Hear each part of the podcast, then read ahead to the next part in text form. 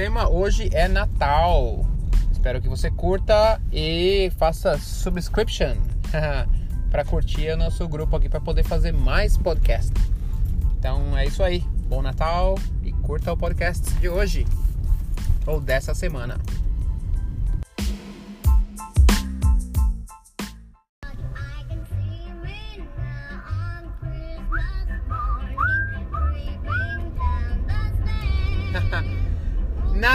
Natal, Natal.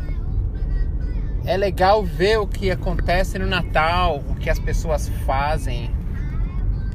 É, na verdade, bem interessante ver a diferença cultural entre os países, né, o Brasil, os Estados Unidos e as coisas que as pessoas fazem nessa época do ano.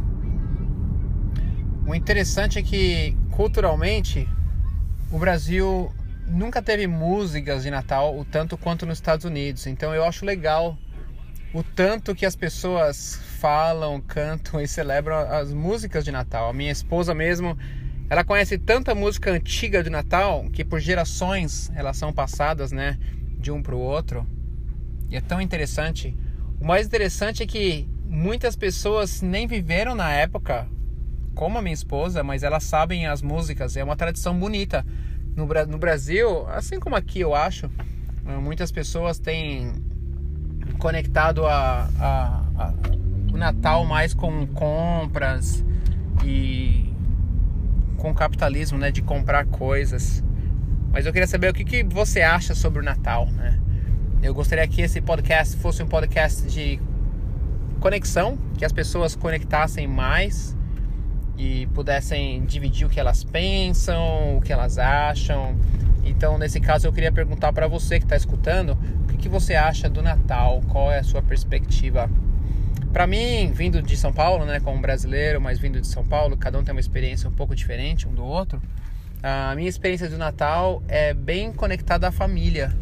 Então, lembro que mesmo quando eu morava no Brasil, as pessoas sempre, pelo menos da minha família, até os amigos, sempre estavam bem uh, interessados e empolgados com a, com a vinda do Natal.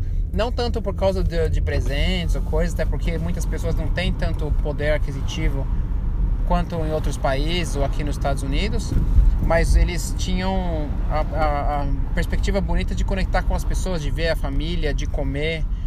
O interessante é que a, a ideia de comer que a gente tem no Natal no Brasil geralmente de ficar junto e cada um traz uma coisa e comer coisa junto, aqui é mais conectada com o Thanksgiving, né? O Dia de Ação de Graças, onde as pessoas comem, celebram, não tem tanto a ver com presente, mas mais com a comida e a conexão com as pessoas. E a gente no Brasil, pelo menos na minha família, minha comunidade, amigos, a gente ainda tem essa, essa perspectiva, assim, né? O presente, claro que faz parte do Natal, mas como a gente não tem tanto poder aquisitivo, poder de compra quanto no Brasil, a gente acaba conectando muito mais com as pessoas, né? Com o fato de não precisar trabalhar, só para ver os amigos e família, passar tempo e se divertir com as pessoas. Então eu pessoalmente gosto. Eu lembro crescendo, né? Uh, vindo de uma família média, classe média, a gente não tinha quantidade de, de presentes, né? A gente não ganhava, eu e minha irmã, por exemplo, a quantidade de presentes que meus, meus sobrinhos aqui ganham. É incrível, assim, né? no final eu penso o que, que é bom ou ruim dessa situação, porque eles crescem, pelo menos muitas crianças crescem com a ideia de que eles podem ter tudo, né? E aí não, não tem muito o que esperar. Então eu lembro que pra gente, a gente esperava o ano inteiro para ganhar o presente, era a coisa principal. Então, por exemplo, eu lembro que um ano tinha um brinquedo que chamava Pogoball e eu e a minha irmã, a gente queria muito e estava na televisão. Talvez a gente tinha uns 8, 9 anos. E eu lembro que quando veio o Natal tinha uma caixa embrulhada no tamanho do presente. E claro que minha mãe não queria que a gente abrisse antes, alguns dias antes do Natal. E aí a minha irmã a gente foi cutucou o papel para ver que era e era mesmo presente. Eu lembro que a emoção de receber aquele presente. A gente recebia também roupas, né?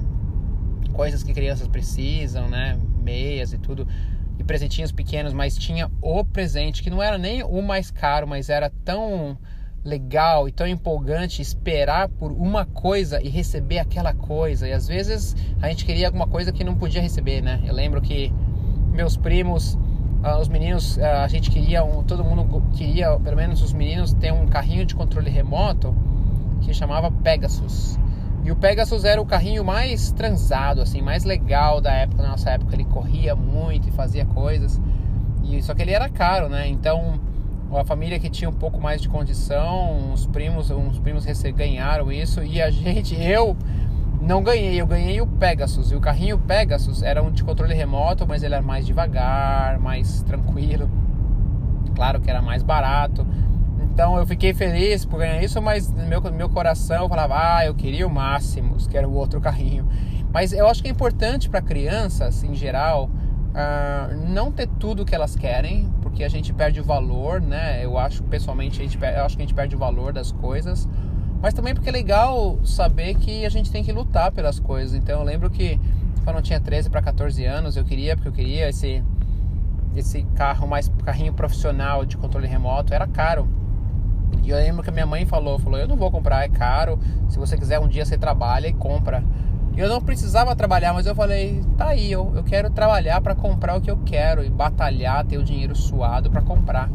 Então com 14 anos, 14, um pouquinho antes de 15, eu comecei a trabalhar e o meu primeiro salário, eu lembro, a gente foi no shopping, eu e um primo meu, e a gente comprou o carrinho, eu fui lá para comprar o carrinho que foi quase todo o meu salário, né? Não ganhava muito, eu acho. E era o preço de um carrinho. E eu lembro que eu comprei voltei todo feliz para casa. Foi a primeira compra, né? Com meu próprio dinheiro. E a minha mãe falou: Oh, por que, que você comprou isso? Gastou o dinheiro todo? E eu falei para ela: Eu comprei porque eu posso. Eu tô trabalhando agora e é isso que eu quero.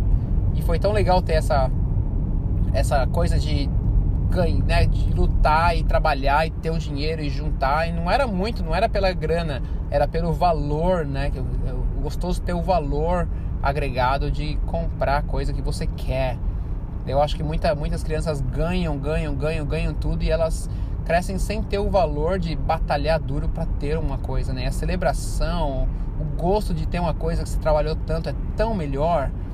Então, eu acho que para mim até hoje em dia, quando eu trabalho duro para conseguir uma coisa e eu consigo fazer, né? Eu acho que até me impressiona mais a conseguir a fazer coisas, porque eu sei daquele sabor gostoso de você batalhar tanto e conseguir fazer uma coisa, seja uma festa, seja um trabalho, uma promoção, um projeto novo, um, o que for, assim, a ideia de batalhar, né, suar e ter estresse e com, compartilhar e conectar com outros, até conseguir fazer o que você gosta, o que você quer, é tão legal.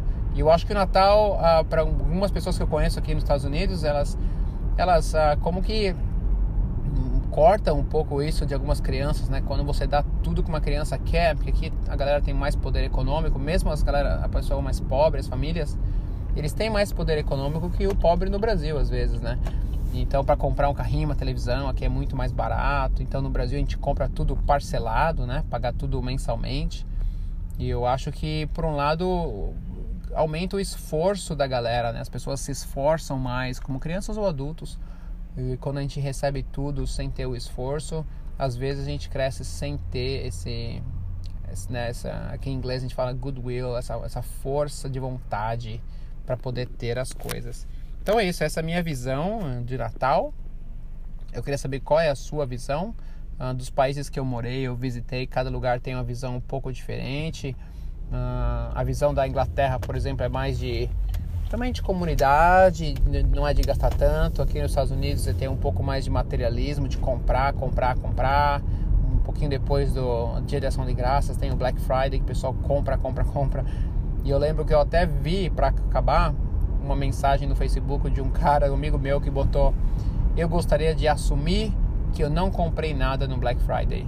E foi tão engraçado e real, né? Todo mundo comprando, muita gente. Eu eu sou bem agraciado que muitos dos meus amigos não têm a ideia de só comprar, comprar, comprar. Eles têm mais a ideia de ser, ser em ser, que essa é a minha ideia. De ser mais amigo, de ser um melhor parceiro, de ser o melhor marido, melhor amigo, né? Então, um filho. Eu acho, espero que as pessoas nesse Natal pensem mais em ser no lugar de ter. Se a gente, se a gente for mais amigo, mais companheiro, mais parceiro, mais bom trabalhador, a gente vai construir um mundo muito melhor do que só comprar, comprar, comprar, que não ajuda em nada, na verdade.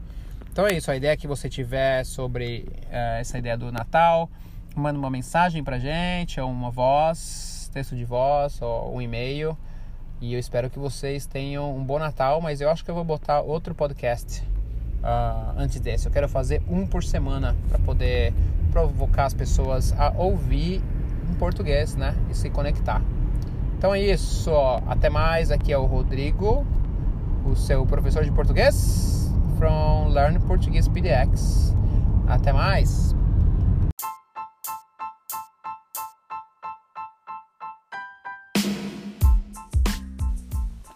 Curtiu, curtiu? Aqui eu vou falar para vocês uma pequena uma pequena advice ou uma sugestão de como fazer o teu podcast. Espero que você curta. Até mais.